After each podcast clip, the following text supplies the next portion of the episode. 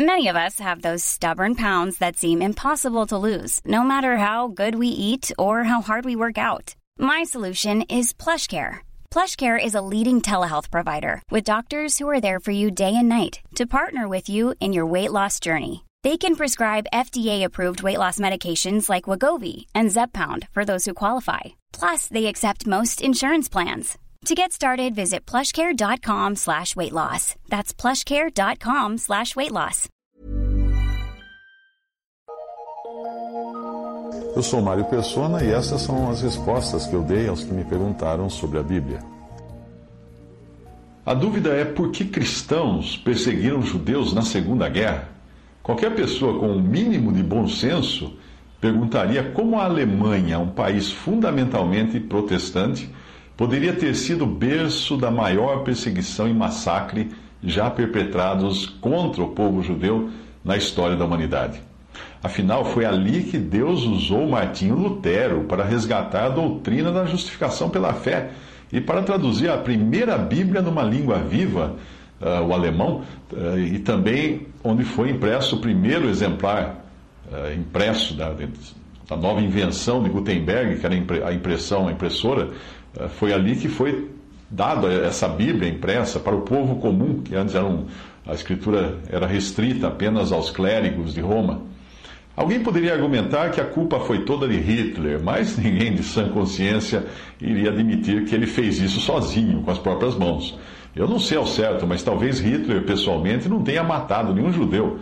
Na Primeira Guerra Mundial, ele foi ferido duas vezes, foi condecorado por sua bravura, mas como mensageiro e não como um soldado cuja função seria matar inimigos.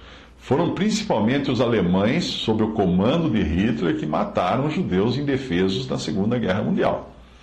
O mesmo vale para Stalin, a mesma situação parecida, uh, que também eu não sei se Stalin matou judeus com as próprias mãos, mas ele comandou o extermínio não apenas de judeus, mas também de cristãos, aos milhares. O mecanismo, tanto de um caso quanto do outro, é o mesmo uma população precisa ter implantado na sua mente um ódio latente contra aqueles que irá exterminar, para que projetos assim sejam concretizados, senão não funciona. Com Stalin, isso foi feito durante alguns poucos anos de doutrinação ateísta e, obviamente, da busca por um culpado externo pela miséria do povo. Hitler disseminou o mesmo sentimento de, encontrar um culpado para a crise na Alemanha, mas também tirou do fundo do baú do baú cultural e religioso dos alemães quase dois mil anos de doutrinação antissemítica, primeiro do catolicismo, depois do protestantismo. E isso tem a ver com a teologia do pacto, que é professada pela maioria das religiões fundamentalistas cristãs, inclua-se aí as católicas e ortodoxas e também protestantes. Uma das consequências nefastas da teologia do pacto, que se resume na falta de entendimento de que Israel e igreja são povos de Deus, porém com promessas distintas, uns com promessas terrenas ou terrenais e outros com promessas celestiais. Então essa falta de entendimento levou a Alemanha e os alemães a fecharem os olhos para o holocausto. Não apenas fecharem os olhos, mas também apertarem o gatilho, acionarem o gás das câmaras de extermínio e riscarem o fósforo que acendia os fornos de incineração para dar fim aos corpos, aos cadáveres, e não serem depois acusados de crimes de guerra caso as coisas dessem errado no final. Enquanto isso, o resto da população, não eram soldados, não eram militares, consciente ou não do que acontecia atrás do arame farpado, fechava os olhos para o holocausto. Mas o que a teologia do pacto tem a ver com isso?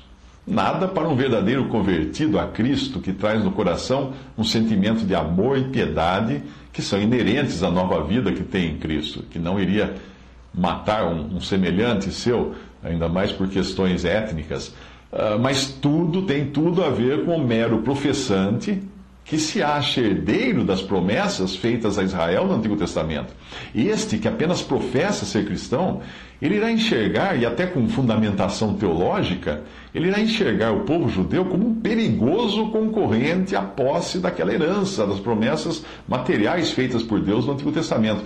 Você já viu filhos, filhos de uma família, se digladiarem em cima de uma herança enquanto o corpo do pai defunto ainda está quente? É, não é surpresa, né? Não se surpreenda com o que o ser humano é capaz de fazer para não perder o seu quinhão aqui ou eternamente. Não existe dúvida de que nos últimos dois mil anos os judeus têm vivido em aberta rebeldia contra Deus. Ninguém vai dizer que não.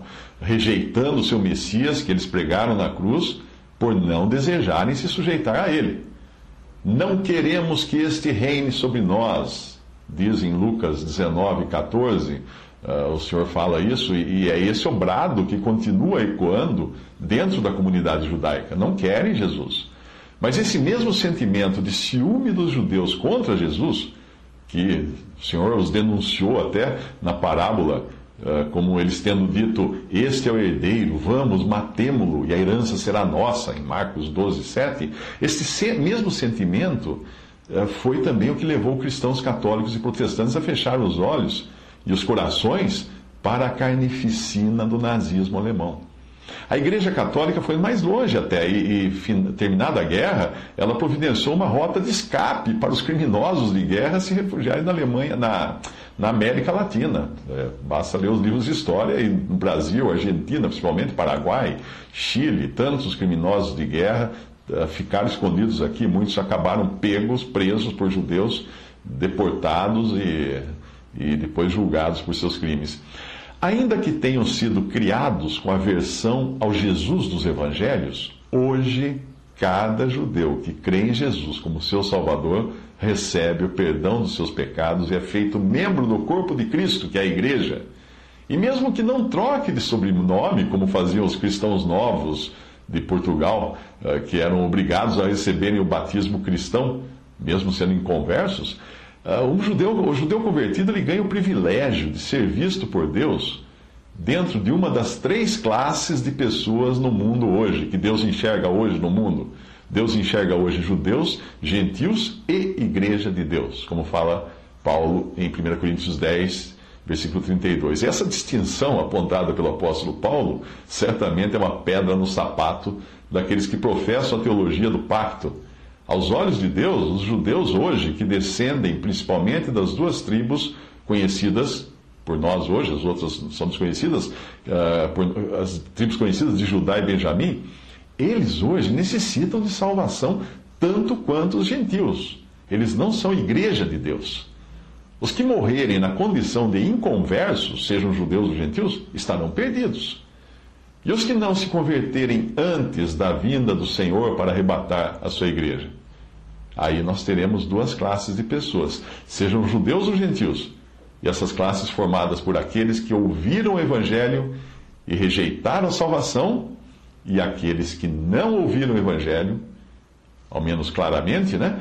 E terão então a sua chance após o arrebatamento.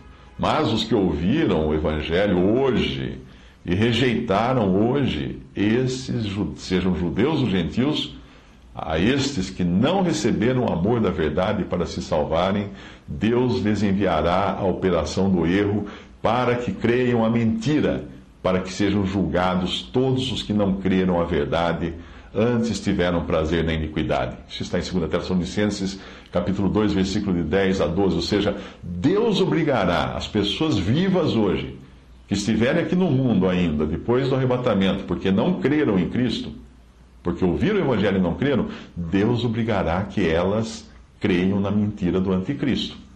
Enquanto haverá um grupo, obviamente, de judeus e gentios que nunca escutaram o Evangelho no dia de hoje, hoje, que é o tempo da salvação, e entrarão então naquele período após o arrebatamento da igreja, ignorando o Evangelho, mas também não são culpados de rejeitar o Evangelho. Aí eles terão chances de escutar o Evangelho e se converterem a Cristo.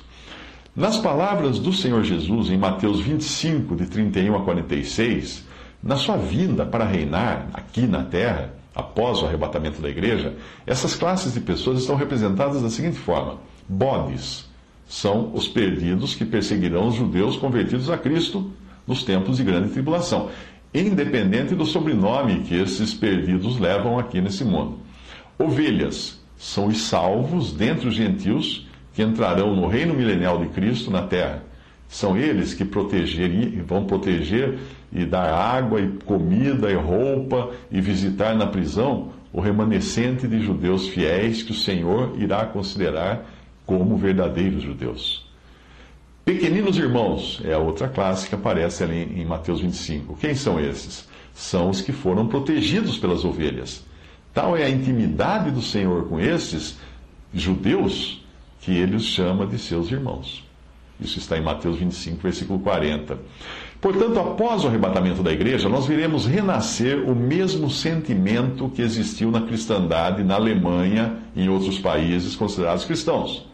Então, a cristandade, que é vista como grande meretriz e grande Babilônia no livro de Apocalipse, terá domínio por um tempo sobre o poder secular, como aconteceu na história, em maior ou menor grau, nos últimos dois mil anos. Ali, em Apocalipse, nós encontramos a grande meretriz do poder religioso montada na besta do, do poder secular. Em Apocalipse 17, versículo 3. Nesse tempo, ela perseguirá ferozmente o remanescente de judeus fiéis, do mesmo modo como a cristandade europeia perseguiu os judeus na Segunda Guerra Mundial, ou mesmo antes, nos tempos de Inquisição. Mas finalmente a grande Babilônia, culpada por derramar tanto sangue inocente, não só de judeus, mas também de cristãos genuínos ao longo dos últimos dois mil anos, será derrubada da sua montaria e será julgada por Deus. Isso você encontra no capítulo 18 de Apocalipse. Você talvez não concorde, você não concorde talvez com, com isso e ache um absurdo acreditar que pessoas que professam ser cristãs poderiam vir a fazer tamanha barbaridade no futuro, considerando o discurso do politicamente correto que hoje emana das grandes denominações cristãs, que protege os menos favorecidos, os rejeitados pela sociedade, os escravizados, etc. Você se esqueceu de dizer os pedófilos, os adúlteros, os ateus, desde que façam parte do clero. Essa é a realidade. A minha professora de história costumava dizer que nós estudamos história para conhecer o passado, entender o presente e não repetirmos os mesmos erros no futuro. Que me perdoe minha pobre professora, porque ela acreditava demais na humanidade. Se você conhecer um pouco de história das religiões cristãs e as doutrinas que cada uma professa hoje, verá que grande parte das denominações fundamentalistas acredita basicamente na mesma doutrina que os cristãos alemães, católicos e luteranos acreditavam nos tempos da Segunda Guerra Mundial. Ou seja, que a igreja é a sucessora, ou seria a sucessora de Israel, e seria, portanto, herdeira das promessas feitas àquele povo no Antigo Testamento promessas terrenas, promessas materiais. Se assim é, nós voltamos ao que eu disse no início, sobre o sentimento que os herdeiros têm quando vem alguém dizendo ser herdeiro legal da herança. Este, este é o herdeiro, diz o Senhor Jesus em Marcos 12, 7, na sua parábola. Este é o herdeiro, vamos, matemo-lo, e a herança será nossa. Se na parábola o Senhor Jesus estava se referindo aos judeus, no modo como enxergavam o Filho de Deus vindo a este mundo, o mesmo sentimento pode ser dito da cristandade professa em relação aos pequeninos irmãos que o Senhor irá introduzir no seu reino milenial como herdeiros legítimos das promessas feitas a eles no passado. Deus não deixará de cumprir todas as promessas que fez ao seu povo de Israel aqui na terra. Mas quem realmente acredita na doutrina da substituição, ou seja, que Israel teria substituído, uh, teria sido substituído pela igreja, que esta sim hoje seria herdeira legal das bênçãos materiais, quem acredita nisso seriam quem? Quem realmente? Quem? Bem, é fácil. Praticamente toda denominação que prega o evangelho da prosperidade, e basta você ligar a TV ou rádio para você encontrar muitos representantes dessa doutrina. Eles se acham herdeiros das promessas materiais feitas a Israel. Elas, essas denominações uh, da prosperidade não existiam antes, na, nos, nos, tempos da Segunda Guerra Mundial. Mas a doutrina era a mesma, professada pelas igrejas católicas, ortodoxas, luteranas, presbiterianas, anglicanas, episcopais, congregacionais, menonitas, reformadas, adventistas, nazarenas, metodistas, batistas, algumas batistas, etc. Uh, nessa figura uh, que você está vendo aí na tela, você enxerga quais são as que professam a teologia do pacto, que ensina que a igreja teria substituído Israel, ficando assim herdeira das promessas do Antigo Testamento feitas a Israel, não a igreja que não existia. E a mesma figura você vê, na mesma figura você vê as denominações cristãs que professam o dispensacionalismo que ensina que a igreja é um povo distinto, é um povo celestial, é um povo com promessas espirituais nos céus, que não tem nada a ver com as promessas do Antigo Testamento. Enquanto Israel, este sim continua como o povo terreno escolhido por Deus, que irá desfrutar legitimamente das promessas de prosperidade material e terrena que Deus fez no passado para eles quando eles entrarem no milênio. Uh, essa figura é extraída do, do livro Teologia do Pacto ou Dispensações de Bruce Anstey. A visão equivocada da igreja como substituta de Israel é tão antiga quanto muitos dos primeiros patriarcas do cristianismo. Muitas dessas denominações fundamentalistas, quando você uh, mostra alguma coisa na Bíblia, eles correm para a, a, os primeiros pais da igreja para mostrar que o que eles ensinavam era isso e aquilo e aquilo outro. Mas eles não tinham a palavra de Deus. A palavra de Deus está na Bíblia, é a Bíblia. Essa é a palavra de Deus. Nós não podemos argumentar alguma coisa baseada nos ensinos daqueles que vieram depois dos apóstolos, que Paulo muitas vezes uh, alertou para que depois da partida deles, apóstolos, entrariam lobos no rebanho e entrariam pessoas também, homens, falando coisas distorcidas só para angariar discípulos. Mais tarde, essas doutrinas que começam lá atrás seriam também professadas pelos chamados reformadores que apesar de terem sido muito usados por Deus para resgatar uma doutrina tão preciosa quanto a da justificação pela fé, nunca entenderam realmente o que era a igreja, a sua origem, o seu destino e as diferentes dispensações ou maneiras de Deus tratar com os seus diferentes povos aqui na terra. Para entender o pensamento de Lutero, que era o pensamento corrente na época entre a maioria dos cristãos, na época de Lutero, basta você ler um texto da autoria dele chamado Sobre os Judeus e Suas Mentiras. Eu vou, vou ler um texto, um trecho desse texto. Mas se você fizer uma busca, você vai encontrar em muitos sites sobre os judeus e suas mentiras. Ele diz o seguinte: Finalmente, no meu tempo, os judeus foram expulsos de Ratisbona, Magdeburgo e de muitos outros lugares. Um judeu, um coração judaico, são tão duros como a madeira, a pedra, o ferro, como o próprio diabo. Em suma, são os filhos do demônio, condenados às chamas do inferno. Os judeus são pequenos demônios destinados ao inferno.